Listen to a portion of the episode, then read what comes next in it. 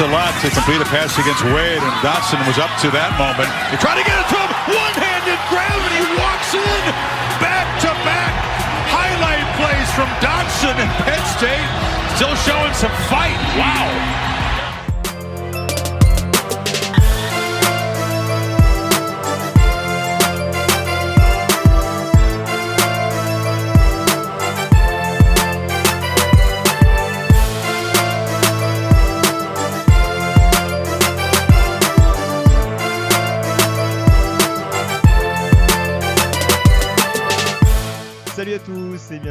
Ce nouveau numéro du podcast Ball. Déjà 144 fois qu'on se retrouve pour passer au peigne fin l'actualité du collège football. Et cette émission ne fera pas exception à la règle en pleine période de preview de la saison 2021. Focus sur la conférence Big 12 aujourd'hui. Oklahoma est-il seul au monde? L'autre question du, jour, is Texas back with Sark? Les attaques d'Oklahoma State, de TCU, de West Virginia peuvent-ils se mettre au niveau des défenses locales? Tant de sujets abordés avec euh, le fondateur du site Hunt, Morgan Lagré. Salut Morgan. Salut Greg, bonjour à tout le monde. Et, c'est peut-être un numéro collector, hein, ce, cette preview Big 12. Je sais qu'on en a, a un peu blagué avec euh, certains de nos auditeurs sur Twitter, mais effectivement, c'est peut-être un numéro collector. Tout à fait, ouais. c'est peut-être l'une des dernières fois où on parlera de la conférence Big 12. Euh, une conférence au cœur de l'actualité, je pense qu'on peut le dire. Hein. généralement, on a toujours oh, des surprises au lendemain des enregistrements avec paf, une news qu'on n'attendait pas qui tombe. Là, au moins, Texas et Oklahoma ont eu la décence d'être assez raccords. Euh, donc on est en plein émoi actuellement du côté de la conférence Big 12. Morgan, rappelle-nous un petit peu pour ceux qui auraient suivi de loin cette actualité-là. Euh, la bombe, on peut le dire, qui est tombée avec euh, notamment un réalignement prévu prochainement pour les Longhorns et les Sooners. Un réalignement en mode accéléré, on n'avait jamais vu ça, puisque les réalignements qu'on a connus les années précédentes, ça remonte à une dizaine d'années déjà, ça prenait quand même au moins quelques semaines, quelques mois. Là, ça s'est joué en quoi? En une semaine, dix jours. C'est-à-dire qu'en plein milieu des ACC Media Days, euh, une bombe donc sort. Il y aurait une rumeur comme quoi Texas et Oklahoma euh, auraient décidé de quitter la Big 12 pour rejoindre la ACC. Et derrière, hein, euh, ça s'est très rapidement enchaîné avec la confirmation de l'information. et puis donc le, le processus s'est enclenché, c'est-à-dire d'abord Texas et Oklahoma ont informé la Big 12 qu'ils décidaient de quitter euh, donc la conférence. Quelques jours plus tard, ils ont fait la demande d'adhésion à la SEC qui a été très rapidement acceptée en une semaine, ce qui laisse quand même penser que tout ça a été organisé depuis de longues dates. Hein. On, a quand même du... C'est la Super League du football américain. Ouais, tout à fait. Alors, il y a quand même quelques conséquences pour Texas et, Oklahoma, c'est qu'ils sont liés par contrat, notamment par un contrat TV. Alors, il y a le Grant of Rights, on va pas rentrer dans le détail des, des, contrats, mais euh, juste retenez qu'ils sont liés à la conférence Big 12 jusqu'à la fin de la saison 2025 par, contrat.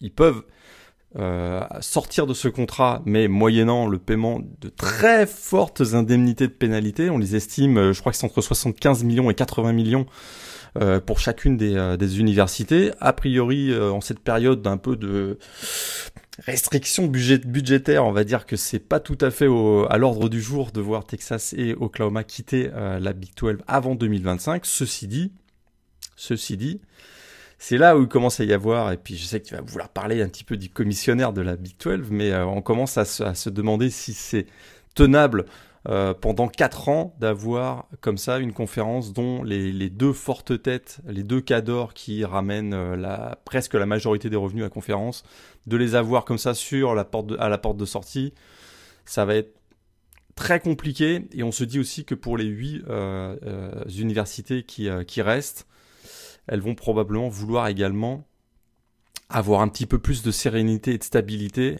Euh, est-ce que la conférence va rester à 8 Est-ce qu'il va y avoir implosion ou est-ce qu'ils vont, ils vont euh, eux aussi faire une expansion? Ça, c'est les trois, les trois possibilités. Bah c'est ça. Alors, encore une fois, on va essayer de pas trop détailler. On aura l'occasion d'en reparler prochainement. oui, oui, euh, alors, c'est vrai que justement, en effet, le, commissionnaire de la Big 12, Bill Bowlesby, c'est un petit peu ému, euh, notamment euh, du fait que euh, les médias, comment dire, montaient en épingle un petit peu le possible départ d'autres d'autres programmes de la, de la conférence Big 12 suite à cet exode de, Texas et, d'Oklahoma. Tu parlais d'un réalignement qui avait eu il y a une dizaine d'années. de mémoire, la Big 12 était directement concernée. C'est ce qui fait d'ailleurs que dans une conférence qui était initialement à 12, aujourd'hui, euh, elle, porte le nom de Big 12, mais il n'y a pourtant que 10 équipes en son sein. Donc c'est déjà une équipe qui à l'époque avait été, euh, avait été concernée par des, par des programmes qui, avaient, qui étaient partis. Euh, à l'époque, je me demande si Texas A&M n'était pas dans le lot d'ailleurs, qui avait rejoint la SEC à l'époque. Exactement, 2011, ouais. Voilà. Euh, donc, euh, moi, je m'interroge sur deux choses. Euh, à toi de me dire, est-ce qu'on peut mettre ça en corrélation avec la possible annonce liée au playoff? Et est-ce qu'on peut surtout mettre ça en corrélation avec la fameuse histoire des quatre super conférences dont on parlait il n'y a pas si longtemps que ça? Est-ce que tu vois un lien quelconque avec l'une ou l'autre de, ces possibilités? Pour moi, il est quasiment évident pour moi, il est quasiment évident. Puis c'est, c'est, ça rejoint la personnalité de Greg Sankey, aussi le commissionnaire de la ACC, qui a de grosses ambitions personnelles et aussi pour euh, pour sa, conférence, mais je crois aussi qu'il se projette dans euh, le college football du futur. Hein, on voit que sur les deux dernières années, il y a eu énormément de changements, dont certains se sont mis en application euh, depuis quelques semaines. Hein, les contrats NIL, les droits à l'image, euh, qui sont qui sont arrivés, les le transfert unique. On voit qu'il commence à y avoir une dérégularisation et même le, le, président de la NCA a indiqué qu'il était favorable et que suite à la décision de la Cour suprême, on va pas y revenir, mais en juin dernier, euh, il était favorable à une décentralisation euh, des sports universitaires. Ça veut tout simplement dire hein, euh, que les sports universitaires vont trouver une certaine autonomie et une certaine indépendance euh, notamment le football. Donc Greg Sankey, le, président, le commissionnaire pardon de la SEC, lui se projette voilà dans un collège football où on va devoir probablement payer les joueurs à, moyen terme. Est-ce que le système dans lequel on vit aujourd'hui avec euh, une, FBS à deux, niveaux, hein, on, a le, on a les Power 5, le Group of 5, est-ce que ça c'est compatible avec un modèle qui va nécessiter de payer les joueurs? Probablement pas. Puisque c'était pas le cas, plutôt que de subir euh, les décisions des autres. Lui, il décide de prendre le taureau par les cornes. Il se voit un peu comme, euh, à mon avis, comme le, le Roger Goodell du college football. Il va vouloir réorganiser le college football avec la possibilité. Là, il y a deux possibilités. C'est soit une Super League, puis c'est un peu ce qu'on commence à voir avec la SEC. Hein, il manque pas grand chose. Hein. Il manque euh, Clemson, Florida State, Ohio State, Michigan. on n'est pas si loin que ça là. USC, on n'est pas si loin que ça. Je pense que ça va être quand même compliqué. Il risque d'y avoir une une forme de, de, contestation quand même. Par contre, les, les, quatre, euh, les quatre super conférences, ça, ça fait quoi une dizaine d'années que j'en parle et qu'on en parle avec d'autres euh, parce qu'on le voit arriver. Là, je commence à, à, y, à, y, croire. Et s'il y, a, s'il y a quatre super conférences, euh, la Big, la, et là on revient à notre sujet du jour, la Big 12 euh, avec huit équipes, oubliez ça, ça fera pas partie, bah, des, ça. fera pas partie mais, des. Mais c'est vrai que pour rebondir sur ce que tu dis, euh, pour le coup, ça sanctionne peut-être aussi un, une, euh, puisqu'on, je rebondis aussi sur les propos de, de Bolsby. On a une conférence Big 12 qui a souvent été en retard. Ça, ça a été pointé du doigt. C'était peut-être l'arbre qui cachait la forêt, notamment le fait que Oklahoma, notamment, avait un gros programme parce qu'on se rappelle qu'il n'y a pas si longtemps que ça, la Big 12, c'était notamment extrêmement décrié. Le simple fait qu'il n'y ait pas de finale de conférence, qui a longtemps pénalisé, ça a été une des dernières équipes du Power 5 à mettre ça en place. Et peut-être aussi que Texas et Oklahoma, par rapport à cette avancée euh, inévitable dont tu parlais, se sont dit bah ouais faut peut-être pas qu'on loupe le, wagon en route quoi. Même si ça reste Texas et Oklahoma sur le papier de toute façon mais euh. et ils ont loupé le wagon probablement il y a quelques années puisqu'on se souvient qu'il y avait la question de l'expansion de la Big 12 avait été posée. On se souvient que Houston des problèmes des programmes comme Houston comme Cincinnati avaient été évoqués. Ils s'étaient fait légèrement snobber par la Big 12 on voit que la Big 12 euh, peut-être regrette cette décision aujourd'hui parce que il se retrouve maintenant dans une situation euh, vraiment très très très délicate et les risques d'implosion sont quand même assez forts. Même si c'est vrai que le message qui a été envoyé par Bill Bolsby, donc le, commissionnaire de la Big 12, sont plutôt euh, rassurants pour les huit membres actuels où on, décide de jouer groupé, on va dire. Jusqu'à quand, euh, je ne sais pas, mais j'ai pas répondu à ta question tout à l'heure. Est-ce que c'était lié aux playoffs? On sait qu'il y a la, la, la possibilité d'avoir des playoffs à 12 je peux pas croire que Greg Sankey, même si il a son, donc je rappelle Greg Sankey, le président de la SEC, commissionnaire de la SEC, même s'il a indiqué que c'est pas lui qui avait demandé personnellement avoir une expansion à 12, c'était plutôt les conférences qui, qui ne participaient rarement aux playoffs qu'il avait demandé. Là-dessus, il marque un, il marque un point. Mais celui qui a pris le lead, celui qui a pris le leadership de monter de monter le projet pour passer à 12, c'est bien lui, et c'est lui a, qui a, essayé de convaincre tout le monde, avec en tête, ma conférence va passer à 16, euh, parce que je vais avoir Texas et Oklahoma. On sait que, on sait que ça date depuis plusieurs mois, hein, les discussions Texas et Oklahoma. ma conférence va monter à 16 je vais avoir besoin de plus d'espace pour placer plus d'équipes. C'est absolument évident. c'est ça. C'est absolument évident. de conférences, plus tu as de possibilités eh d'avoir des équipes, eh euh, en plus des équipes euh, avec des noms ronflants euh, en playoff. On a déjà vu deux équipes de la SEC dans, dans le dernier carré, donc c'est pas incompatible d'avoir plusieurs équipes. Absolument. En tout cas, là, ça va être vraiment passionnant parce qu'on ouvre une nouvelle période et on voit qu'il y avait énormément de choses qui, qui, qui, sont en train de changer. On a, on a vu que la NCA également a annoncé pour le mois de novembre une convention constitutionnelle, on va dire, où là, on va remettre tout à place sur les sports universitaires. On aura peut-être l'occasion d'y revenir. Mais le, football va avoir euh, une part, une, et le basket également vont avoir une, une, part très particulière dans le, dans le paysage des sports universitaires. Moi, le, le, le, pay for play, je le vois arriver d'ici 2-3 ans. Là. Et, euh, et, là, on sera. Euh, il y a le risque aussi de tomber dans une mini NFL. Hein, très clairement, ça a été évoqué on risque de perdre quand même un, certain nombre de choses qui nous attirent dans, dans le monde du collège football. En tout cas, on a ouvert la boîte de Pandore. maintenant, maintenant, on, on, contrôle plus grand chose puisqu'il n'y a aucune régulation. Euh.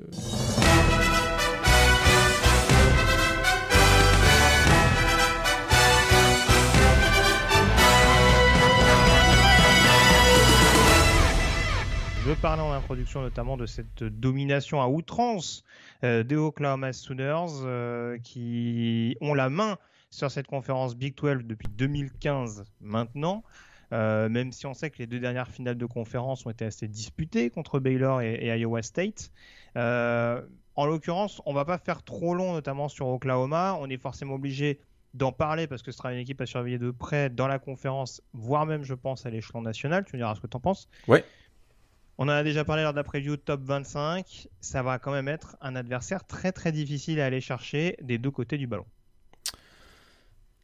Ils avaient mal démarré la saison dernière. On se souvient ce fameux 0-2 euh, en match Big 12. C'était la première fois depuis 22 ans qu'ils démarraient aussi mal. Mais derrière, ça a enchaîné euh, victoire après victoire. Et c'est lié au fait aux, performances de Spencer euh, Rattler qui est peut-être le prétendant numéro 1 pour le, pour le S-Man cette année. Alors c'est la cinquième saison de Lincoln Riley, le head coach des, Sooners on a l'impression que c'est peut-être c'est peut-être l'année où il a son équipe la plus complète. Hein. Pourtant, il y a eu du beau monde à, passer par le programme ces dernières années, notamment au poste de quarterback. Mais cette année, euh, on a l'impression voilà, d'avoir une équipe ultra expérimentée. On a 19 titulaires de retour euh, et, pas, et pas des moindres, malgré le départ quand même de certains gros joueurs. Hein. Creed Humphrey au poste de centre, euh, Trainer Wood au poste de cornerback. On a également Ronnie Perkins, bien sûr. Euh, au poste de defensive end. Mais voilà, il y a, y a un gros momentum, notamment cette victoire face à Florida en ball game qui les a, qui les met quand même au Cotton Bowl, qui les met dans une dynamique plutôt positive. Puis derrière, il y a voilà, il y a, a, y a il y a, le meilleur, peut-être le meilleur quarterback du pays, j'en parlais, des playmakers un peu partout, on va y revenir peut-être, et euh, et surtout défensivement. Hein. Ça, c'est ce qu'on avait dit euh, également dans la présentation du top 25. Euh, défensivement, on voit une équipe de Oklahoma qui est nettement plus euh, au niveau d'une équipe qui peut prétendre aller chercher le titre national. C'est encore derrière, je pense, à Alabama peut-être Ohio State, mais ça commence à ressembler à une équipe qui, si elle continue sa progression, peut légitimement se positionner euh, en, tant que, en tant que prétendant au, titre national. Bah, c'est ça, on, attend forcément le, développement de Spencer Rattler. Alors c'est toujours un joueur qui est très polarisant. Euh, encore une fois, on va pas rappeler, certains l'ont vu notamment dans le documentaire Netflix QB1, euh, que voilà, euh, voilà, ça restait quand même un caractère assez spécial malgré tout, quelqu'un qui semblait très imbu de sa personne.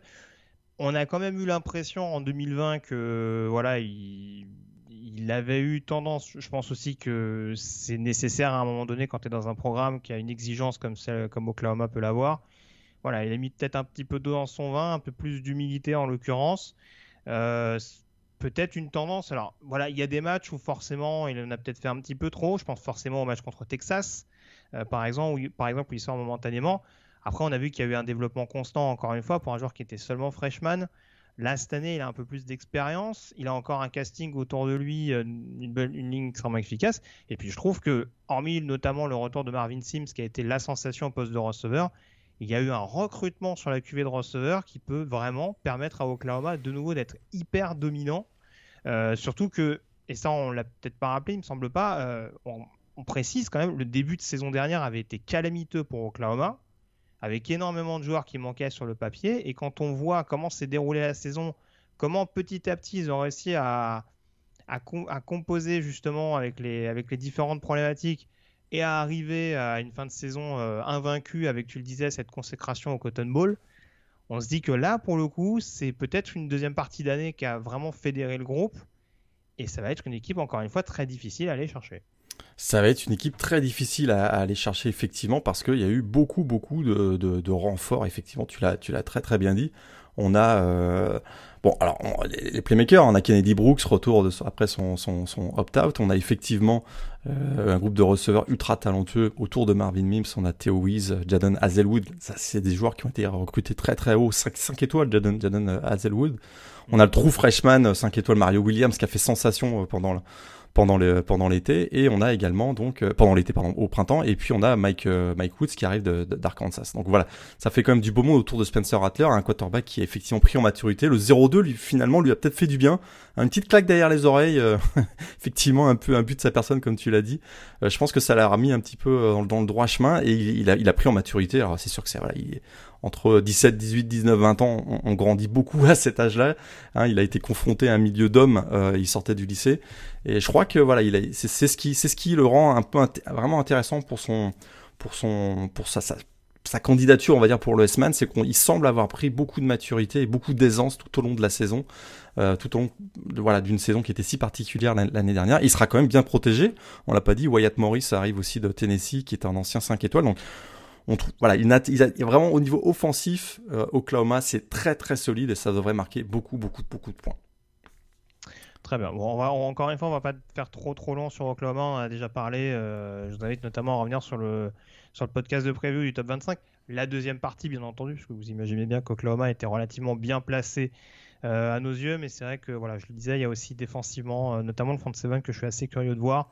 Ah oui et pas mal de recrues, pas mal de recrues assez excitantes sur le backfield défensif, notamment au poste de, corner. Ouais, juste un dernier petit mot quand même. C'est vrai que la, mhm. juste pour la défense, euh, Nick Bonito, euh, 8 sacs l'an dernier, Isaiah Thomas, euh, au niveau du pass rush, c'est quand même très très très très très fort aussi euh, du côté de, de, Oklahoma. On voit qu'Alex Grinch a fait un, un super boulot. Et, et, voilà, Oklahoma sera favori a priori pour remporter un septième titre de Big 12 consécutif. Et si Spencer Rattler confirme ce qu'on a vu l'année dernière, ce sera une équipe qui, euh, qui sera un gros prétendant au playoff parce qu'ils euh, seront favoris dans leur conférence.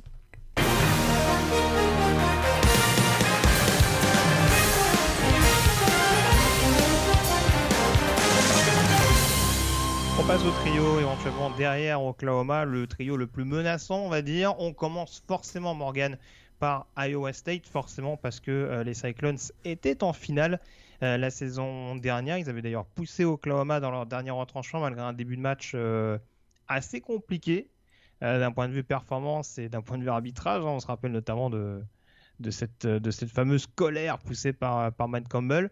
groupe là encore qui est en plein développement, énormément de starters de retour du côté de cette équipe euh, d'Ames, euh, notamment offensivement. Alors, est-ce que la clé, est-ce que le facteur habituel, c'est peut-être pas peut-être un, Brock Purdy qui step up pour vraiment permettre à cette équipe d'Iowa State de de, de, de, parachever, on va dire, ce, travail de plusieurs mois? Ah ouais, parce que Brock Purdy, euh, il, a, eu des performances inconstantes, mais quand il est bon, il peut être très bon. Hein. C'est ça, c'est indiscutable. Euh, il, voilà, il fait partie. Voilà, il, est, il a déjà battu beaucoup beaucoup de records de la fac euh, d'Iowa State, euh, donc pour ses performances notamment dans les airs. C'est vrai qu'il doit limiter son nombre d'interceptions. Hein. C'est vrai que parfois elles ont été coûteuses. On l'a vu notamment en ball game que ça avait, coûté, ça avait, ça avait pu coûter cher. Mais voilà, c'est une équipe qui sort de la meilleure saison de l'histoire du programme. Hein, euh, 9 victoires égalées, on l'avait déjà dit, mais Iowa State, c'est régulièrement le punching ball de la, Big 12. Là, depuis l'arrivée de McCampbell qui fait un, un travail phénoménal, c'est une équipe qui, incroyablement, depuis 2-3 ans, est dans la discussion euh, pour le titre de, conférence Pac-12, de Big 12, ce qui est complètement fou quand on, quand on, quand on a, quand on connaît le college football depuis pas mal de temps. Mais c'est voilà, l'an dernier, hein, c'est première finale de conférence, première participation à un bowl du Nouvel An, première fois dans le top 10 euh, de la Paul finale, on l'avait déjà dit. C'est, voilà, une équipe qui est quasiment identique à celle de l'année dernière avec euh, effectivement beaucoup de playmakers. On, parle de Brock Purdy, tu as raison, je pense qu'effectivement il détient les clés de succès de la saison de, de Iowa State. Mais il y, y a, du monde derrière euh, qui l'accompagne. Xavier Hutchinson au poste de receveur, des mains de velours, un formidable receveur. On a Charlie Collard qui peut terminer les drives, le, le Titan, avec vraiment euh, voilà, une capacité à, à, aussi catcher les ballons euh, dans, la, dans la red zone. C'est vraiment assez intéressant. Et puis. Je, je, je, je, sais pas si tu restais sur le receveur, mais on a le retour de Tarek Milton, Tarek Milton souvent ouais. blessé l'an dernier. Et euh, a priori, il y a une petite pépite euh, qui a marqué les esprits au printemps, euh, Jalen Noël, fraîchement. Ouais, ouais, qui tout va à être fait. surveillé très très près. Donc là aussi, je parlais d'Oklahoma. Il y a un beau beau casting aérien, en effet, avec le duo de Tyden dont tu parlais, Collard et, et, Chase Allen, par exemple. Et puis on sait qu'il il, il gagne aussi beaucoup de yards au sol avec peut-être celui qui est le favori pour, garder, pour gagner le Doc Walker Award, donc le, le, trophée qui récompense le meilleur running back, de le meilleur coureur de la saison. Brissy Hall, euh, 1572 yards l'an dernier, euh, et, commence même parfois à en parler pour le, pour le S-Man. Voilà, c'est on a là un, un, un, une armada offensive vraiment extrêmement intéressante, incroyablement euh, productive, et, et, ça, rend, ça rend cette équipe très impressionnante, surtout qu'en défense, tu vas peut-être vouloir en parler, il y a des arguments aussi sérieusement là. Oui, oui, bah, en l'occurrence, c'est vrai que. Alors, il était un peu plus dans la rotation l'année dernière, mais on va forcément suivre avec beaucoup d'attention un, Will McDonald, par exemple, sur le premier rideau. Euh, déjà, on avait une défense qui était extrêmement cohérente globalement. C'est vrai que l'intégration, par exemple, d'un McDonald sur le premier rideau ou d'un Aishim Young, pardon, dont tu nous parlais sur le, sur le backfield, ça a en tout cas permis d'avoir une équipe, euh, voilà, non seulement je le disais, euh, cohérente d'un point de vue ossature, mais surtout d'apporter un peu plus de profondeur. Alors, c'est, il y, a eu quelques petits bémols, il y a eu quelques transferts. Je pense à un, Trey Braxton, par exemple, qui est parti sur la, qui était un très bon joueur de rotation sur la ligne, euh, qui est parti du côté de Houston. Euh, mais en l'occurrence, il y a globalement un groupe qui est, capable, en effet, de, se mettre au niveau défensif. On sait que la... on est beaucoup tatillons euh, en tout cas, on l'a longtemps été avec les défenses de la Big 12. Ça fait partie de ces défenses de Big 12 qui sont à prendre un peu plus au sérieux, même si on n'était pas au niveau d'autres défenses de, la conférence l'an passé. Ça commence à jouer les yeux dans les yeux avec certaines attaques de la conférence. Ouais, et ça, ça rend cette équipe vraiment très, très, très dangereuse. Il semble avoir tous les aimants en main pour réussir ce qui serait vraiment une saison historique. On l'a déjà vécu une saison historique l'année dernière. Euh, là, c'est peut-être le premier titre de champion de conférence qui est en jeu et si, si réussissent à faire tomber Oklahoma, on sait qu'ils les ont battus une fois l'année dernière, mais pas au bon moment puisqu'ils les ont battus en saison régulière et ils ont été battus en finale. Mais s'ils réussissaient à battre Oklahoma par exemple en finale de conférence Big 12, euh, il serait un candidat sérieux pour les playoffs, ce qui serait complètement incroyable. Tout à fait. On précise quand même pour le, pour le coup, parce qu'on va parler des autres, les autres équipes tout, tout de suite, ils ont l'avantage de recevoir et Texas et Oklahoma State et TCU. Et en plus, ils ont cette année effectivement un calendrier qui est plutôt avantageux. Et si je me trompe pas, ils jouent même le, le, le rivalry game contre Iowa à domicile en semaine 2, voilà exactement. Donc euh, ouais, tout à fait. Il y a vraiment beaucoup de choses qui vont dans le sens d'Iowa State. Alors on, on, là, on dresse un, un, un, portrait un peu idyllique hein, de ce programme-là. Il y a pas, il y a aussi la possibilité que euh, ils rentrent dans le rang et que l'année dernière ils aient joué finalement à, à 150%. Quoi. Hein, faut pas, faut aussi garder ça en tête. Ça reste quand même Iowa State. Oui. Qui n'a pas on, une... on, on, a vu que l'an dernier ils ont commencé en se prenant les pieds dans le tapis voilà. contre Louisiana alors qu'ils avaient la victoire promise. Voilà, exactement. Hein, c'est pas, c'est, un programme qui, qui, qui, commence à avoir une certaine culture de la gagne, mais depuis 2-3 ans, quoi. Hein, donc, euh, donc il pourrait y avoir les, les, les vieux démons qui reviennent euh, ressurgir. Euh, c'est pas non plus à négliger euh, que, que Iowa, Iowa State en plus sous pression. Hein. Est-ce que c'est un programme qui a l'habitude de jouer sous pression comme ça avec euh, une cible sur le dos comme on dit? Ils ont montré que l'année dernière ils, ont tenu bon jusqu'à la finale de conférence. Est-ce qu'ils vont être capables de répéter euh, cet exploit cette année? À confirmer. On passe à Oklahoma State à présent, euh, autre équipe qu'on avait mis hein, dans notre top 25 de pré-saison et pour cause. Hein. Euh, les Cowboys qui avaient bien rebondi, on s'inquiétait beaucoup euh, l'an dernier, notamment avec les polémiques liées au soutien de Mike Gundy à une euh, chaîne américaine qu'on pourrait, caractériser d'extrême droite, hein, en pleine situation du Black Lives Matter. On rappelle également qu'il y avait eu beaucoup de blessures offensivement, notamment sur la O-line. Pourtant, du côté d'Oklahoma State, on a fait un assez bon exercice 2020. Le problème, c'est que pour le coup, c'est la défense qui a répondu présente pour combler un petit peu les défauts de l'attaque. Est-ce que pour toi, l'attaque a moyen de se refaire la cerise cette année? Ah bah là, ça va dépendre de Spencer Sanders. Hein. Bah, beaucoup de ça, ça va être beaucoup de l'avenir et la saison 2021 des, Cowboys va dépendre de Spencer Sanders, souvent blessé, des turnovers euh, parfois coûteux. Euh, il devra bénéficier d'une euh, ligne offensive un peu plus constante, je trouve. Mhm.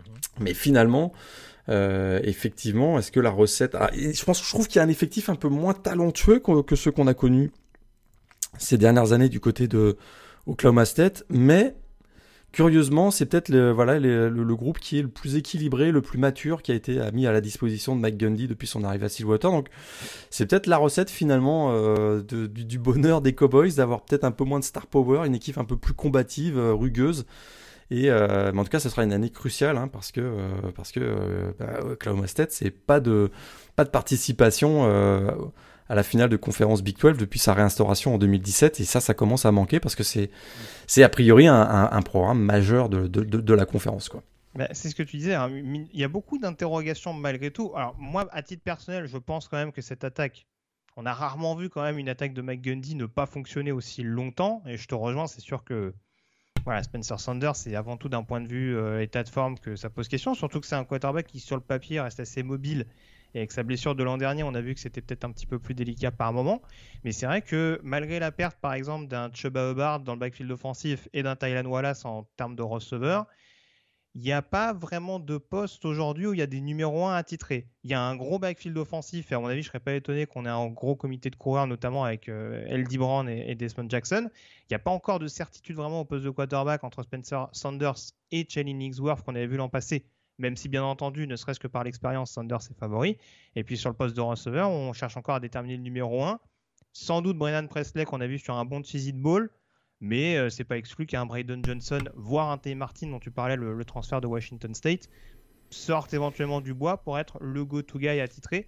Euh, voilà, je parle même pas du poste de left tackle où ils ont eh, perdu. Alors, Tevin Jenkins qui jouait pas spécifiquement à gauche, mais en tout cas euh, qui était vraiment extrêmement dominant sur la O-line et qui, était, qui était précieux contre la passe, sur la passe et le sol.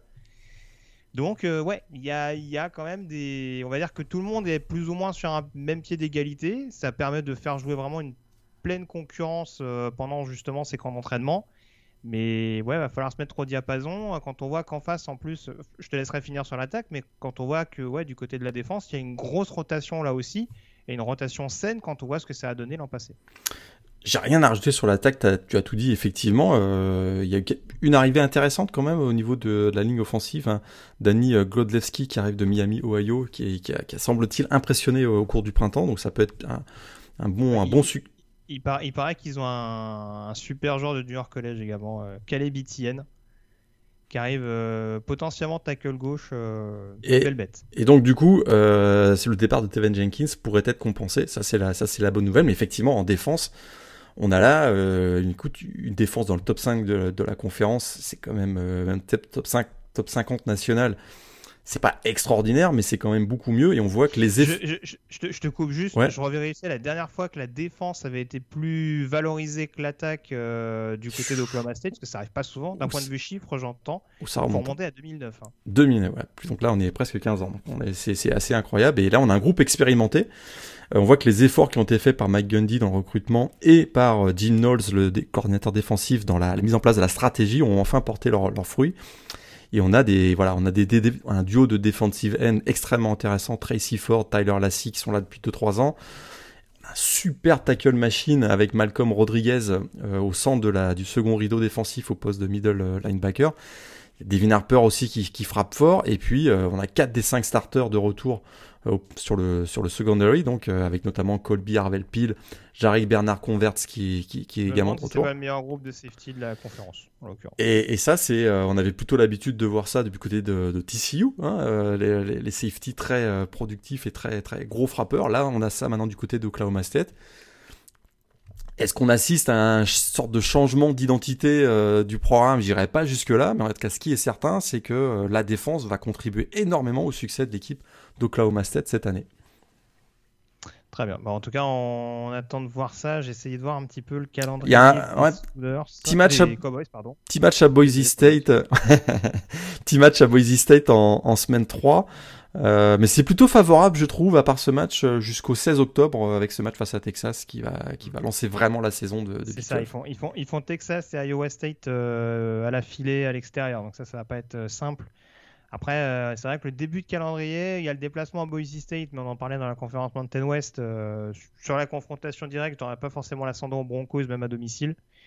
Donc il y a quand même moyen de se mettre dans des bonnes dispositions avant de se déplacer du côté d'Austin. Donc ça peut être intéressant du côté d'Oklahoma State. voilà. Après, il faudra éventuellement prendre le dessus sur Oklahoma. C'est pas arrivé souvent ces dernières années. Le, le Bedlam, pour l'instant, euh, c'est un peu l'image de la conférence Big 12. Euh, pour l'instant, c'est un peu la chasse gardée du programme de Norman. Exactement.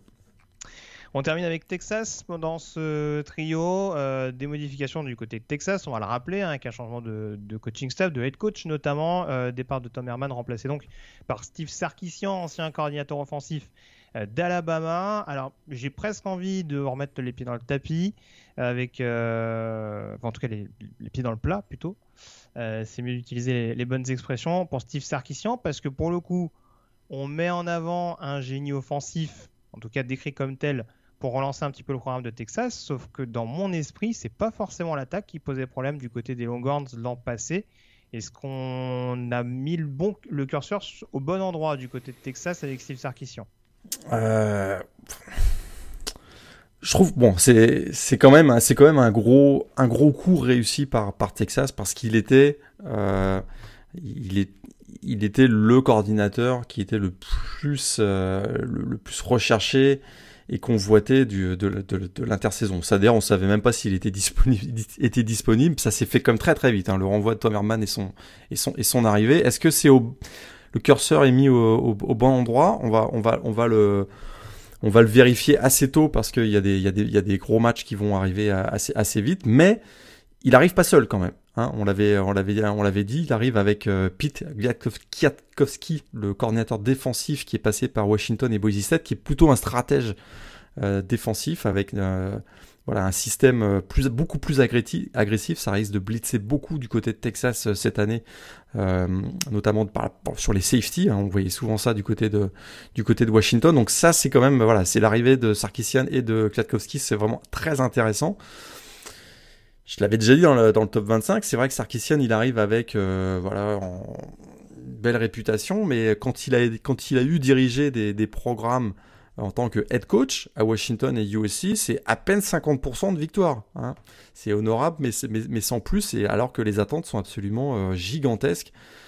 voilà, pour beaucoup, il est vraiment le Messi, et, et, on voit que probablement, lorsque lorsqu'il a signé son contrat, est-ce qu'il était au courant que des tractations de Texas vers la SEC, j'y ai quand même pensé. Euh, est-ce que ça a joué dans sa décision? C'est pas impossible, mais il s'attaque là à un gros chantier quand même. Euh, gérer l'ère post Sam Ellinger, c'est quand, quand même pas rien. Mm. Celui qui a quand même été euh, le, face of the, programme de, sur les, sur les 3-4 dernières années. Mais il a quand même indiscutablement des armes et des options. Casey, Thompson au poste de quarterback a été électrisant lors de la dernière Alamo Bowl. Euh, il y a y a aussi Hudson Card, hein, qui est un ancien prospect, euh, prospect 5 étoiles, si, si, si, si, je me trompe pas. Donc, et puis voilà, il y a un duo de receveurs, Joshua Moore, euh, Jordan Willington, très intéressant. Mais celui qui pourrait vraiment, vraiment faire de cette équipe des prétendants sérieux à une place en finale de, de conférence Big 12, on en parle beaucoup, il y a une grosse hype autour de lui. Bijan Robinson, ancien prospect 5 étoiles, futur superstar de l'équipe. fin de saison 2020 absolument exceptionnel. Euh, est-ce qu'il sera, j'avais déjà utilisé ça lors de la preview top 25, est-ce qu'il sera le Neji Harris de cette attaque des, des En tout cas, il a beaucoup de, il a beaucoup de, capacités et d'aptitudes extrêmement intéressantes sur lesquelles on peut baser euh, cette attaque. Par contre, la défense, tu l'as dit. Euh... ouais, alors c'était pas catastrophique, mais c'est vrai que c'était, voilà, c'est dans la moyenne, on va dire, à l'échelon, à l'échelon national. Et c'est vrai que la grosse problématique, encore une fois, avec Texas sous l'air en tout cas Tom Herman, et c'est là en l'occurrence où c'est vrai, je, partais d'un point de vue un peu provoque sur la question initiale, Mais c'est vrai ce qui a souvent posé problème avec Tom Herman, c'est notamment le côté un peu cardiaque qu'il fallait avoir quand on était Ah fan des Longhorns, quand on regardait les matchs. Il n'y a jamais vraiment eu cette stabilité, cette, euh, ce côté rassurant euh, où on se dit, bah voilà, euh, voilà. Même, même quand ça gagnait, c'était c'était sur des comebacks absolument euh, dingues, euh, des scores, euh, des scores, euh, voilà, des, des 50 et quelques, enfin voilà, des, des matchs où en effet ça pouvait aller. Bah, je pense au match à Texas Tech, il me semble, hein, qui gagne 63 à 56. euh, c'est c'est un peu dans, dans cet état d'esprit là et on se retrouve souvent. euh, Ça peut être des matchs très accrochés, euh, comme par exemple l'année où LSU est champion. On se rappelle qu'ils ont quand même pas mal de fil à retordre du côté de Texas. Ouais. Mais en tout cas, il n'y a jamais vraiment un match où on se dit bah tiens, la Texas était euh, était vraiment largement au-dessus. euh, Voilà, en tout cas, il y, y- y a clairement une inconstance euh, qui, a été, euh, qui, a été, qui a été assez criante. Et c'est avant tout ce qu'on va rechercher avec Steve Sarkisian. Après, par rapport à ce que tu disais, c'est vrai, pour bâtir un programme décent, je lui fais confiance. Pour réussir à être un peu plus fringant, rassurant que Tom Herman, vu la pression ambiante, c'est là où je me pose un peu plus de questions. Mais encore une fois, c'est que sa première année, donc on va peut-être pas non plus lui demander d'afficher un 12-0 d'entrée. Tout à fait. Il a peut-être aussi beaucoup appris auprès de Nick Saban. Hein. C'est, pas non plus euh, négligeable. euh, lui qui est passé donc par, Alabama. Et pour revenir juste pour finir avec la défense, il y a quand même euh, du talent indéniable dans cette défense. Hein. Un, joueur comme DeMarvion Overshown, on en parle de plus en plus et il a des capacités athlétiques incroyables. C'est un vrai prospect NFL lui pour le coup. Il y a aussi euh, Dishon Jamison au poste de cornerback. Il y, a, quand même des éléments en défense qui, euh, peuvent euh, permettre à cette équipe d'être assez compétitive. Ça n'avait pas été le cas notamment l'année dernière. Et surtout la défense contre la passe qui avait été absolument horrible. Euh, hors du top 100 national, hein, 100, j'ai la stat de la 108e nationale l'an dernier avec plus de 265 yards accordés en moyenne par match. C'est, beaucoup, beaucoup, beaucoup trop. Il va falloir réduire ça. Et il y a quand même, des éléments qui peuvent soutenir un, un redressement défensif dans cette équipe de Texas. Oui, c'est sûr. Après, faut, faut voir hein, les coachs à qui on donne des, deuxi- des deuxièmes chances euh, après qu'ils soient passés aux côtés de Nick Saban. euh, si on prend des exemples, alors ils n'étaient pas exactement dans les mêmes programmes la première fois qu'ils ont été head coach, mais euh, un Mario Cristobal, par exemple, a pu, se, a relancer à Oregon alors que sa première expérience, je crois, à Florida International n'était pas fabuleuse. Et même un Mike Loxley, si on attendra confirmation cette année du côté de Maryland, compte tenu du contexte de l'an passé, on voit quand même qu'il est en train d'installer des choses assez intéressantes chez les Terrapins. Donc, c'est sûr que Steve Sarkisian peut avoir tiré les enseignements et en effet avec, avec, le comment dire le le- le- l'en- l'entourage de, l'aide l'aide on va dire euh, la prestance de Nick Saban à ses Ouais. côtés peut, peut avoir tiré en effet quelques quelques enseignements par rapport à ça. Ah, Qu'est-ce que tu, quels, quels espoirs peuvent avoir les Longhorns cette saison? Est-ce qu'ils peuvent être compétitifs euh, malgré cette transition de coaching staff dès cette saison? Bah, moi je pense que c'est au moins une place dans le top 4 qu'on attend du côté de Texas. Après, euh, voilà, c'est toujours pareil. Je pense que si tu fais top 4 avec, euh, en tirant au moins la bourre avec Oklahoma dès la première année de Sarkisian, Ce sera, Je ouais, pense- ce, sera Je gagné. pense que déjà, ouais, c'est c'est de bonne augure. Si tu prends 30 points d'écart contre Oklahoma en étant 5 ou 6 là déjà, ça peut grincer dedans. Ils ont bien, ils ont bien fini, hein, Texas. euh, on rappelle quand même notamment ce match de Casey Thompson donc face à Colorado à l'Alamo Bowl. Puis ils avaient, euh, ils avaient mis les 69 points à Kansas State aussi euh, dans le dernier match de saison régulière. Donc bon, ils partent sur une bonne, une, une bonne série. D'ailleurs, je pense qu'ils avaient gagné 5 de leurs 6 derniers matchs, hein, si je me trompe pas. Ou Ah oui, il me semble vous avez bien terminé. ouais. ils avaient bien terminé. Donc. Tout à fait, ouais. Et attention, déplacement à TCU et, et Iowa State d'un point de vue calendrier.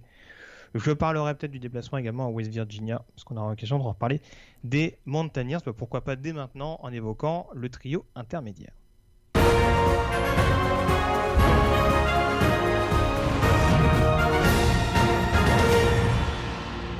Alors peut-être pas tout de suite d'ailleurs, euh, West Virginia. Je vais commencer par une équipe euh, dont on avait parlé justement lors des previews top 25, les TCU Hornet Frogs, dont on attend clairement un rebond, si je peux parler ainsi. Alors leur saison dernière n'était pas mauvaise, loin de là, euh, de la part de TCU. hein. C'est un bilan de 6-4 notamment en règle générale, et euh, de 5 victoires et 4 défaites au niveau de la conférence. Euh, il y a eu pas mal de soucis. On rappelle notamment le début de saison extrêmement compliqué de Max Degan. Euh, avec son problème au cœur, notamment en pleine crise sanitaire, ça n'a pas forcément encouragé le, coaching staff de TCU à le lancer dans le grand bain. Euh, Il y a quand même pas mal de choses qui sont mises en place, notamment défensivement, je trouve. Euh, Est-ce que toi, tu es hypé également par cette équipe de Texas Ah ouais, moi carrément. euh, S'il y a une équipe qui, je me dis, qui peut venir peut-être se mêler à, la course pour une place en finale de conférence, c'est TCU. Pourtant, bilan de 6-4 l'an dernier. Ils n'ont pas joué de, manque de ball game puisque le match a été annulé. Mais je trouve que Max Dugan a, rassuré après son retour. Et ce qu'on a vu, surtout en fin de saison, de la défense de TCU me rassure. Ça avait très mal démarré. On en avait parlé, je me souviens, dans, certains podcast ball de saison 2020, un pass rush qui était complètement en berne en début de saison, alors qu'on sait que c'est une marque de fabrique du côté de TCU. Un gros réveil en fin de, en fin de saison. 22 euh, sacs lors des 6 derniers matchs et 6 derniers matchs, 5 victoires, une défaite. Ah, il y a peut-être un lien entre, entre les deux. Euh, et, et, et, je pense que on espère vraiment poursuivre sur cet élan. Ce sera crucial car ça fera peut-être la, différence entre une saison de, de 6-6, 7-5 et peut-être 9-3. Euh, il y a un joueur que j'aime beaucoup, c'est Oshon Matisse, hein, le, le, defensive end, un gros pass rusher, peut-être le meilleur pass rusher de, la, de la conférence. Euh, et de l'autre côté, d'ailleurs, il y a Carrie Coleman qui produit également beaucoup. Là. C'est ce que j'allais dire. Moi, je pense même que c'est celui qui peut être encore plus en qui peut même encore, encore plus crever l'écran cette année. Parce qu'en l'occurrence, Carrie Coleman, c'est seulement freshman l'année dernière. On a vu quand même d'assez belles choses en l'occurrence. Donc, oui, ils ont un pass rush, je te rejoins, euh, extrêmement intimidant. Ah, Peut-être le meilleur de la conférence. Absolument, je te, je te rejoins complètement là-dessus. Il y a des grosses pertes défensives, on va pas se mentir. Hein. Garrett Wallow et Trevor Murring qui ont été euh, draftés en, en avril dernier. Mais voilà, et ça a été compensé par l'arrivée notamment de TJ Carter, le, le defensive back de, Memphis. Euh, il y a le retour aussi de euh, la Kendrick Van Zant. Il y a le retour aussi de Trevius euh, Ogis Tomlinson, qui est le meilleur, celui qui a reçu le plus de passes défendues de la Big 12. Donc vraiment, c'est voilà, il, y a une base solide pour retrouver justement l'identité de TCU, c'est-à-dire avant tout une grosse défense très agressive, des gros plaquages. On l'a vu en fin de match, en fin de, en fin de saison. Et puis le retour en même temps de Max Degan, euh, qui est extrêmement, voilà, extrêmement euh, expérimenté, qui vraiment le métronome de cette attaque des Hand Frog. Et il est quand même pas si mal entouré, notamment avec un, un, backfield offensif qui va être extrêmement fourni, là, pour le coup. C'est ça, j'allais dire. Est-ce que, est que, Max Degan, c'est vraiment la star de l'équipe? Parce qu'en l'occurrence, ce que tout le monde attend de voir du côté de Fort Worth, c'est sans doute Zach Evans. Enfin, l'ancien prospect 5 étoiles euh, qui, qui, qui, qui, était, qui arrive du côté de voilà, qui est arrivé de côté de TCU il y a deux ans et on demande confirmation maintenant. Effectivement, il a grosse hype aussi autour de lui, mais tu sais quoi, si ça se passe pas si bien que ça pour Zach Evans, euh, on a deux joueurs qui ont réussi euh, des matchs à plus de 100 yards pour leur année true freshman l'an dernier, Darwin Barlow et Kendra Miller. C'est vraiment costaud, on va dire, cette année du côté du jeu au sol de, de, TCU. Ouais, très clairement, et ce sera surveillé euh, encore solide dans les tranchées, hein, parce que la O-line également, ils ont récupéré un autre genre de Memphis, d'ailleurs Obina Eze pour, pour jouer left tackle. Ça va être une équipe à prendre au sérieux, et encore une fois, un petit peu comme Oklahoma State, ça va, ça va faire partie de ces programmes où défensivement, va quand même falloir aller les chercher. Donc c'est là où ça va nous donner des belles passes d'armes. On savait que les attaques, à l'image d'Oklahoma et de Texas, hein, notamment pouvait avoir voix au chapitre cette année. Euh, je pense qu'il va y avoir des défenses vraiment assez excitantes à avoir joué. À ce lot-là, peut-être rajouter d'ailleurs West Virginia, troisième année de Neil Brown du côté de Morgantown. Ça continue de monter en puissance quand même du côté des Mountaineers. Et pourtant, on rappelle que là encore, le début de saison euh, l'an passé n'a pas été simple, avec notamment le départ un peu forcé du coordinateur défensif euh, Vic Koenig pour des allégations de propos racistes à l'égard de certains de ses joueurs on s'en est pas trop mal sorti manifestement avec son remplaçant. Je crois que c'était Jordan Leslie de mémoire, un des, membres du coaching staff. Défense extrêmement incisive et là encore, West Virginia, ça peut être un gros gros poil à gratter de cette conf. Euh, gros poil à gratter, c'était la meilleure euh, défense contre la passe du pays l'an dernier. Hein, rien que ça, c'était la quatrième meilleure défense. Euh, effectivement, alors il y a y a comme un espèce quand même de sentiment partagé parce qu'il y a de nombreux départs, notamment celui de Tyke Smith euh, du côté de Georgia, il y a Dreshon Miller aussi du côté de Auburn, on a bien sûr Darius Stills parti du côté de la, de la NFL, mais il y a du talent. Hein. On a encore donc le frère euh, Stills, Dante Stills qui est présent, on a le freshman All-American Hakim Medisor au poste de nose tackle qui a été vraiment excellent l'an dernier. On a le MVP défensif du leader du Liberty Bowl, Josh Chandler Semedo au poste de linebacker. On a Lance Dixon qui arrive de Penn State. Vraiment, euh, il y a aussi euh, un des meilleurs defensive backs euh, du FCS, Charles Woods, qui est de Illinois State, qui arrive aussi. Donc voilà, il y, a encore une grosse base défensive pour, pour avoir encore des grosses performances, à, mon avis. Et puis, et puis, il y a Jared Dog au poste de quarterback quand même, qui commence à bien connaître les systèmes offensifs. On a une belle stabilité au poste de running back avec Lady Brown. Et on a une offensive line qui commence à faire, des, à faire pas mal de progrès, avec l'arrivée notamment aussi de Doug Nestor de Virginia Tech. Donc il y a une équipe assez équilibrée qui est plutôt sur une, phase plutôt en progrès, deux victoires lors de leurs trois derniers matchs. Puis effectivement, une équipe poil à gratter, euh, qui avait d'ailleurs fini l'an dernier avec un bilan de 5-0 à domicile. Hein. Donc euh, aller jouer à Morgantown, c'est pas évident. Et euh, je pense qu'ils seront encore parmi les équipes candidates à une, peut-être une troisième, quatrième passe. Probablement pas la, une finale de conf, mais une équipe qui pourrait bah, jouer les rôles d'arbitre, par exemple. Ouais, c'est ça, c'est ça. Il y a, il y a clairement mais encore une fois, par rapport au nom qu'on évoquait, il y, a, quand même une conférence qui va être assez disputée. Je pense que déjà intégrer le, top 5, refaire une fiche positive, déjà, euh, ce sera une très très bonne chose dans des, dans des circonstances entre guillemets normales. en tout cas, où tout le monde se sera entraîné, euh, où, tout le monde aura eu plus ou moins le même nombre euh, le, des entraînements, une accessibilité aux entraînements similaires. Ça va jouer. Voilà, et c'est vrai qu'en effet, voilà, West Virginia, s'il faut au moins top 5 pour la troisième année de Milbrand en continuant d'installer des choses, ça peut ne pas être en effet quelque chose de. Ça, peut, ça peut être assez sympathique à avoir joué. L'attaque doit être développée, mais tu le disais, euh, Jared c'est sûr que on, voit quand même un certain développement. On n'hésite pas à le faire lancer beaucoup plus. On sait qu'il y a deux ans, il était beaucoup en compétition avec euh, Austin Kendall, je crois, l'ancien joueur d'Oklahoma. Mhm. Il a vraiment pris les rênes de l'attaque l'an passé euh, et en effet, on le fait lancer beaucoup plus. Et malgré ça, il n'a pas un pourcentage de déchets qui est énorme non plus.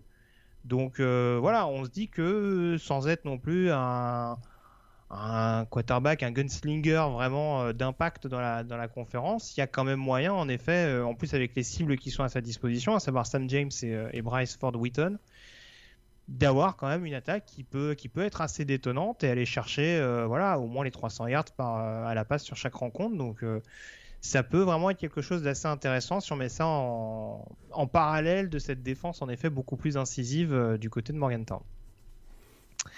on termine avec ce trio, si tu le veux bien. on va parler de Kansas State en l'occurrence. Oh, oh.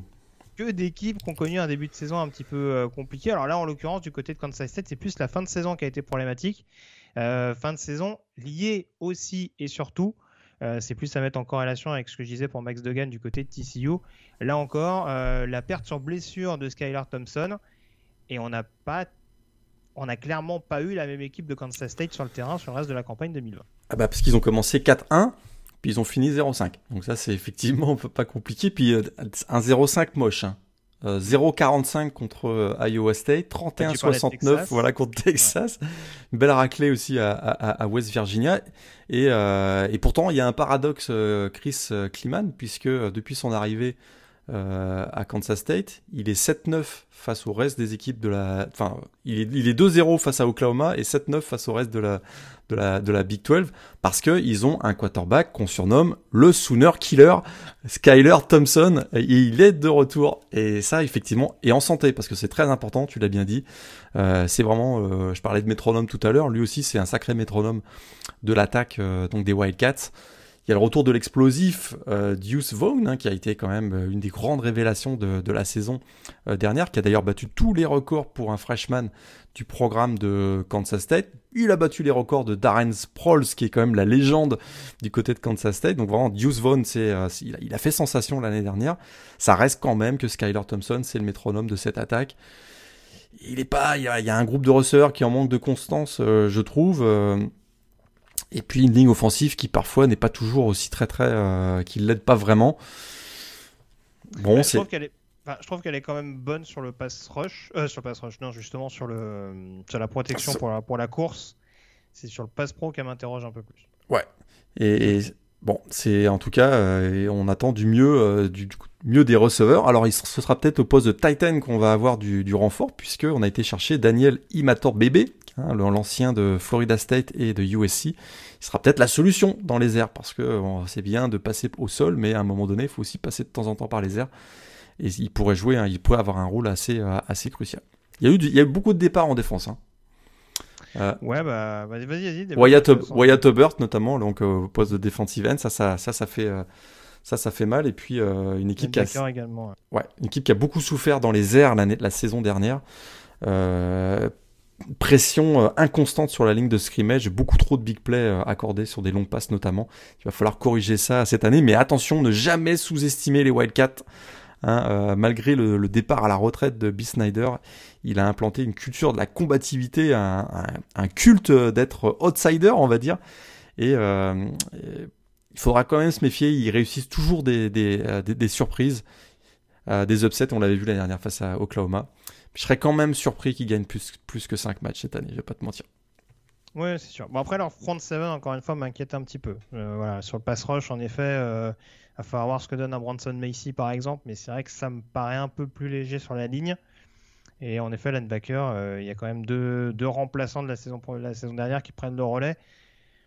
Après, ils ont un bon, ils ont un bon backfield avec notamment un Julius Brands qui arrive d'Iowa, hein, euh, qui a un petit peu la, sensation du côté de Manhattan euh, pendant cette intersaison. Mais ouais, faut, très clairement, euh, s'il n'y a pas suffisamment de pression sur les quarterbacks adverses, c'est une équipe qui peut se rouvrir assez régulièrement, comme on l'a vu sur certains matchs de fin de saison. Voilà, avec une, en tout cas, euh, avec le retour de, de, Skylar Thompson, il y aura déjà, je pense, une, dynamique clairement différente pardon, du côté de l'équipe coachée par, Chris Kleiman.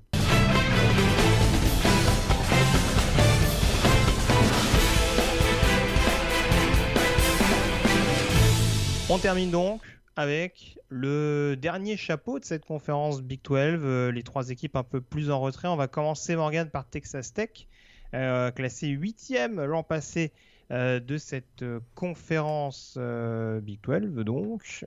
équipe qui continue à être un petit peu en reconstruction hein, pour la troisième saison de Matt Wells et équipe qui va a priori rechanger de quarterback.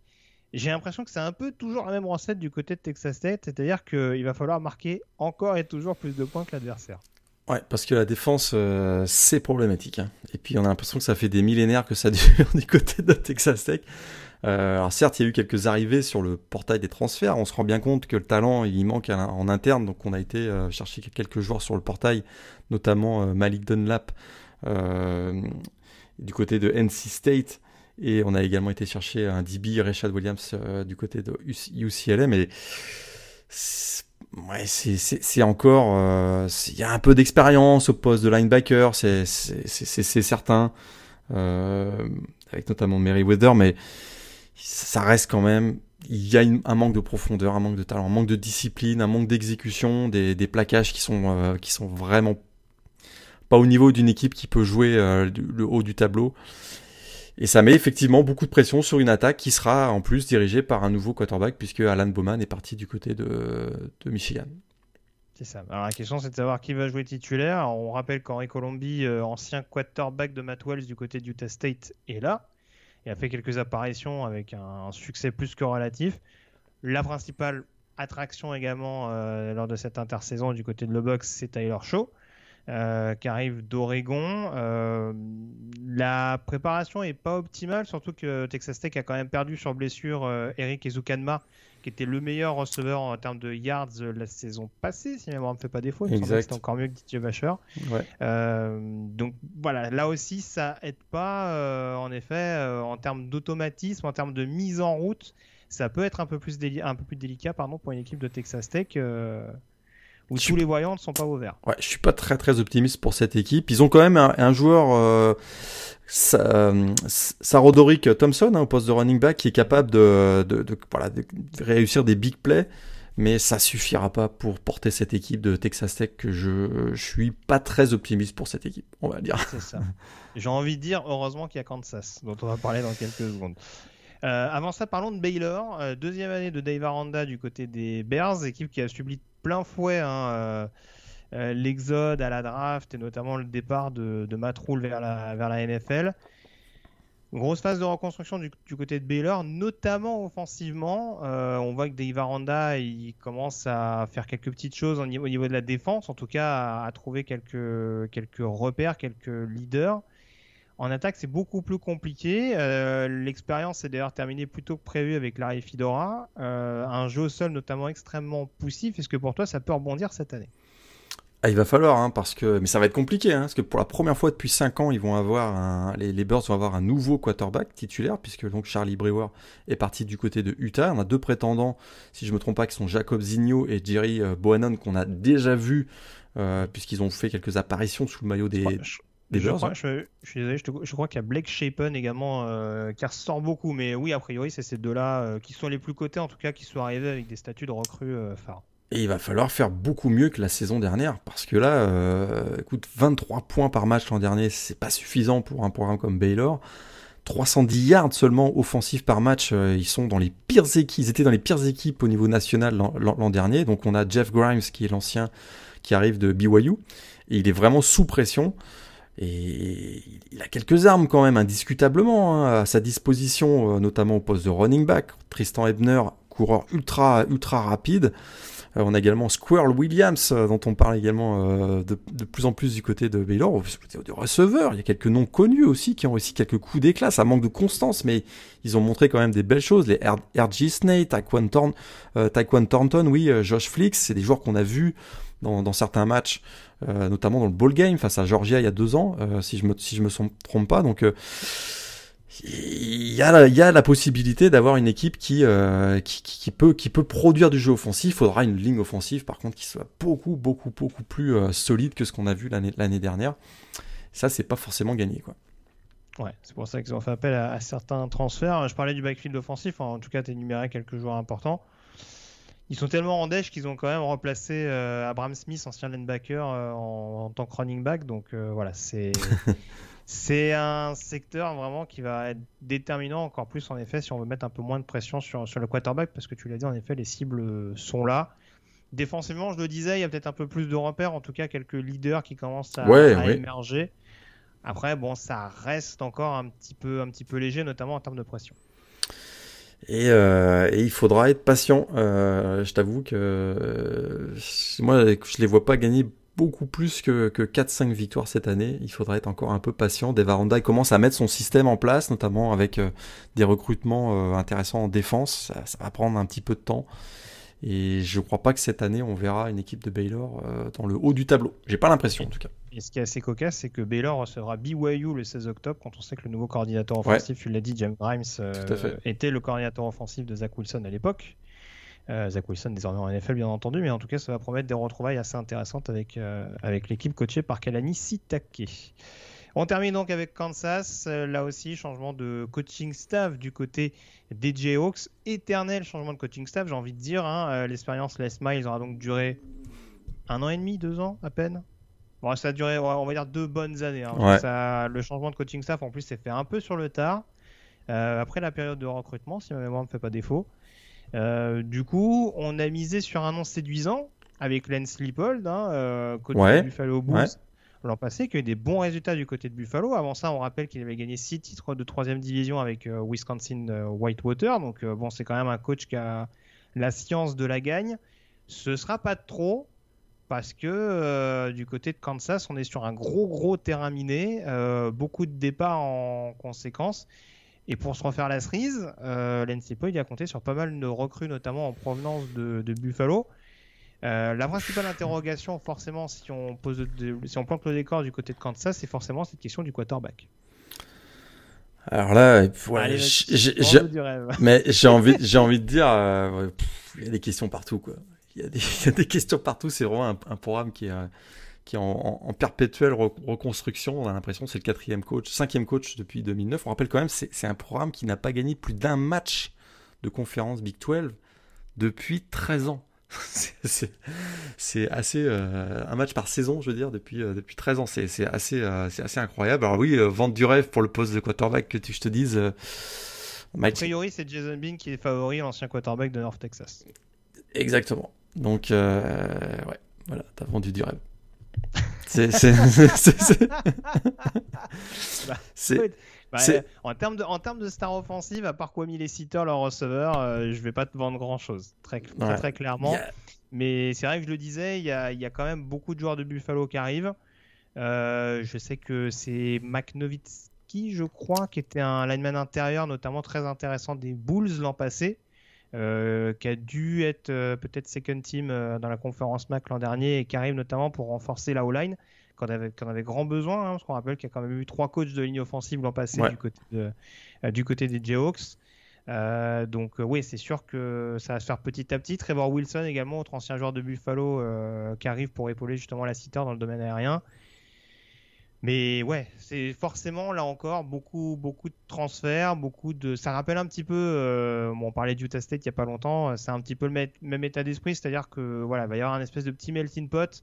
On va essayer de réinsuffler une certaine dynamique mais où ça va prendre quand même beaucoup beaucoup de temps, au moins en tout cas une grosse saison, et c'est quand même pas à exclure euh, de, voir, Kansas euh, se faire houspiller euh, comme, comme d'habitude par ses concurrents de la conférence Big 12. Ouais. Avec, l'arrivée de Lance Leipold, l'identité sera probablement un jeu au sol très costaud. Hein. On avait vu qu'à Buffalo, il avait construit son équipe autour d'un jeu au sol très costaud. Ça peut être le cas. Et ça tombe bien parce qu'il y a quand même, on va quand même donner une bonne nouvelle. Ils ont l'arrivée du prospect numéro un de l'État du Kansas en 2021, hein, Devin Neal, le poste de running back, le true freshman qui arrive, qui est vraiment un héros local qui a grandi euh, tout proche du campus de Kansas. Donc, euh, allez, il va avoir pas mal de ballons. Il risque d'avoir pas mal de ballons. Il semble qu'il est, il semble qu'il soit reconnu pour avoir un certain talent. Est-ce qu'il aura la, OL pour euh, la ligne offensive pour l'aider? Hmm, Pas convaincu, mais euh, bon, voilà, si on doit rester sur une note, positive du côté de Kansas, Devin Neal peut-être sera le, sera le sauveur de cette équipe. Il y a une revanche contre Coastal Carolina en deuxième semaine. Hein. Ouais. et attention. Euh, ah non, c'est oui, à Coastal Carolina. ils, avaient, ils, avaient, été battus l'année dernière à domicile par donc euh, Clair. Et le premier match à South Dakota, c'est pas gagné. Contre South Dakota, c'est pas gagné. Ah non, parce que clairement, euh... Dakota qui, euh, qui a joué au printemps, qui a donc eu des répétitions en, sous forme de match. On sait que la FCS a joué au printemps, qui va arriver avec, à mon avis, beaucoup plus de, euh, de on va dire de, de conviction que, que l'équipe de. Je serais pas surpris qu'il se fasse surprendre à domicile par South Dakota. Ah non, non, moi non plus. Mais on, peut le dire clairement, hein, sans être trop sévère avec Kansas, euh, vu en plus l'homogénéité dans la conférence, je pense que 1-11, c'est une bonne fiche. Avec une victoire contre Texas, comme d'habitude. Ou Kansas, Texas, encore mieux. Mais euh, surtout qu'ils reçoivent a priori les, euh, les Wildcats, donc là encore, voilà, si, si on se met en évidence contre le rival, ce sera du bonus. Mais oui, très clairement, on va pas falloir s'attendre à des miracles sur cette énième reconstruction du côté de Kansas. Voilà, juste pour préciser, je peux parler de la défense, euh, changement de système défensif, on va repasser en, 43. Il y a quelques joueurs intéressants à suivre. Un Kyron Johnson, par exemple, qui, euh, repasse sur le poste de defensive end. On a euh, Kenny Logan également sur le poste de safety. Mais bon, c'est sûr que ça fait globalement extrêmement léger du côté du programme, que nouvellement coaché par Lance Lipold.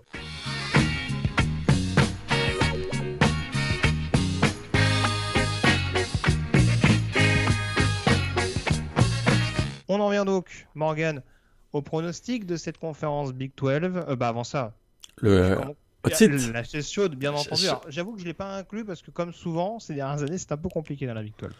Est-ce que tu as un, coach à mettre en, avant?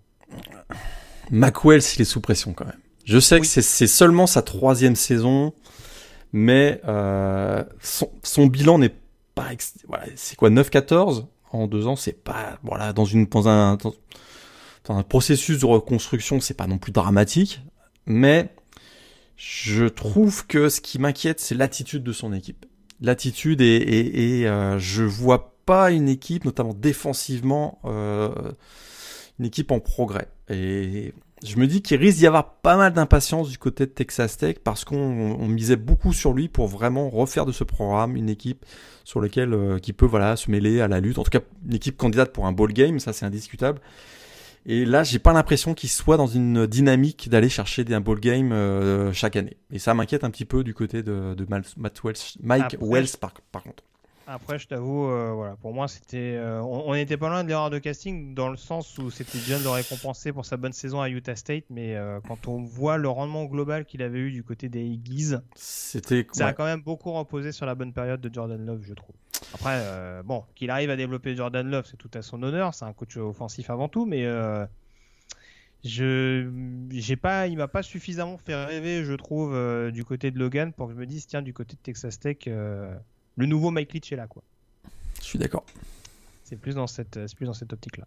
Je reviens donc au pronostic. Je suis d'accord avec toi hein, sur Matt Wells. Pour moi, c'est le nom forcément qui, qui, est le, qui est le plus flagrant. ton pronostic, donc, on va commencer. Il n'y a pas de division en l'occurrence. Tes deux noms pour la finale de conférence Big 12. Oklahoma et Iowa State, euh, mais une pièce sur TCU. Je t'avoue que si le match entre TCU et Iowa State avait été à TCU, j'aurais mis TCU. C'est le dernier match de la saison d'ailleurs. Hein. Euh, dernier match de la saison régulière entre Iowa State et TCU. Je vais y aller avec euh, Iowa State, mais euh, gardez un œil sur TCU. Je mets, je mets Oklahoma, Iowa State également euh, personnellement, euh, même si je suis très très curieux de voir ce que peut faire Oklahoma State en l'occurrence de mon côté. Euh, mais je jouerai la même finale que toi en l'occurrence. Pour quel vainqueur? Oklahoma. Trop de talent. Trop de talent et, et, ça, sent, ça sent le septième titre d'affilée de conférence Big 12 pour Oklahoma. Oklahoma pour, euh, pour moi aussi. Il y a beaucoup d'hégémonie hein, euh, dans, dans, pas mal de conférences. On avait parlé de Clemson notamment dans la CC. Oklahoma, ça fait encore partie de ces programmes. Même si je le disais en introduction, hein, euh, mine de rien, ils ont été pas mal secoués sur les dernières finales de conf qu'ils ont joué. Hein. Baylor, il les tape quand même en prolongation il y a deux ans contre une équipe qui sur le papier n'a pas d'énormes noms. Donc, il faut surveiller ça. Mais ouais, je trouve qu'il y, a une telle dynamique que je me dis cette année il y a quand même moyen que ce soit, que ce soit un programme vraiment très très compliqué à aller chercher à l'échelon national. Candidat pour les playoffs, on en reparlera dans, un, dans une prochaine émission. Exactement, lors de la dernière émission de, de, preview qui arrivera dans quelques semaines maintenant. On a fait le tour sur cette conférence Big 12. Morgan, je te remercie d'avoir été en ma compagnie en tout cas. Et on se retrouve très prochainement pour refaire un focus sur le groupe of 5 et notamment sur la conférence MAC. D'ici là, passez une très bonne semaine avec plein de rencontres NCA au programme. Salut à tous. Salut tout le monde.